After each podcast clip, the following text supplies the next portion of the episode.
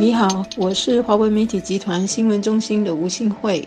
大家好，我是联合早报言论组主任叶鹏飞。这几天大家睡得还好吗？有没有因为双十一的促销而在网上拼命的扫货，弄到睡眠不足呢？一年一度的双十一网购促销会，今年碰上了光病的疫情，买气是更加的狂热，销售量刷新了去年的记录。所以呢，本地几个电商和网购业者，像 Lazada、虾皮或者是 Shopee，都创下了很好的成绩。其中呢，像 Lazada，他们在三十五分钟里面的这个销售额就超越了本地消费者去年在这个双十一的首两个小时里面累积的销售额。今年的双十一购物节，据说中国的网购销售量又创下了新纪录。今年因为冠病疫情打击了全球经济，中国似乎指望这个购物狂欢节日能够带动消费。推动经济复苏，新加坡的情况似乎也一样，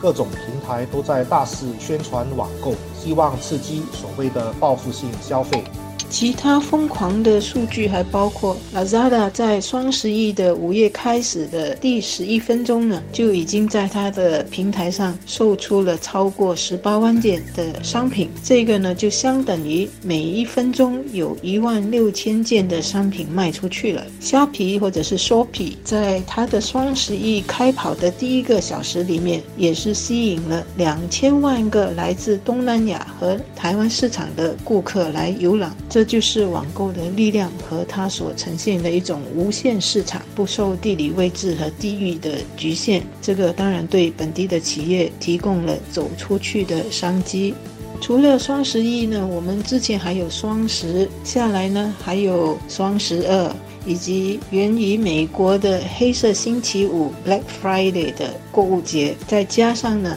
我们在这个年末的时候的圣诞节和新年促销等等，我们可以想象下来一系列的这些促销活动是会刺激消费的，也许也就能够缓缓这些日子以来冠病疫情给人们造成的一种紧绷的心情。消费是推动经济发展的重要引擎之一。特别是因为疫情影响了贸易和投资意愿，导致消费的重要性更加突出了。的确，如果社会上大部分的人都缩衣节食，就会影响厂家的生产，可能又会使得失业率上升，再反过来打击社会总体的消费能力，形成一种恶性循环。所以，消费在现代经济扮演了很重要的角色。但是过犹不及，现代社会最大的问题就是消费本身已经变成了一种生活方式，甚至是意识形形态，也就是所谓的消费主义。人们花钱不再只是简单的满足基本需求，而是为了花钱本身所追求的也不再是满足需求，而是各种五花八门的原因，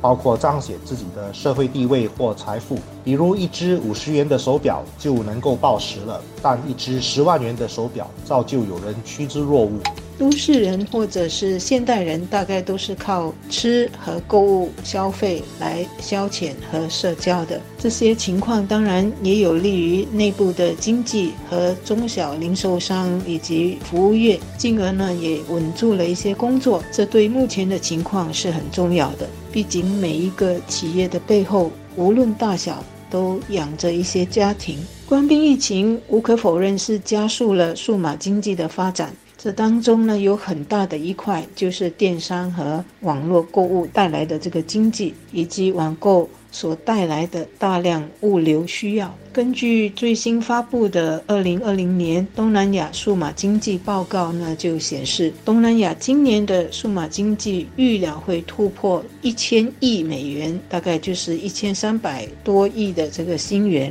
而在新加坡呢，今年的我们的这个电子商务领域就增长了百分之八十七，这个增幅是非常强劲的。我们还可以想象下来，还会有更多的本地企业会要做好数码经济这。一块加大他们的这个网络销售的能力，把业务扩大到东南亚和许多的海外市场。如果本身有经济实力，通过消费来满足虚荣心，也不是什么罪恶。但是如果是打肿脸皮充胖子，举债消费，那在个人层面就是不负责任的短视行为，在社会层面更容易形成债务问题。而更为严重的是，消费主义还会削弱社会的基本价值，包括责任心、工作伦理、公民意识等等。在这些负面作用当中，对公民意识的伤害恐怕是最值得警惕的。我们在生活里都有不同的角色，作为社会的一份子，公民的角色是最关键的，因为它强调的是个人最集体的责任感。可是，公民角色跟作为消费者的角色，在某些层面却是矛盾的。比如，作为公民，我们可能必须承担。保护环境的责任，但是作为消费者，我们的消费却在消耗资源和污染环境。基本消费有它的正当性，为了消费而消费，就容易导致责任感的丧失了。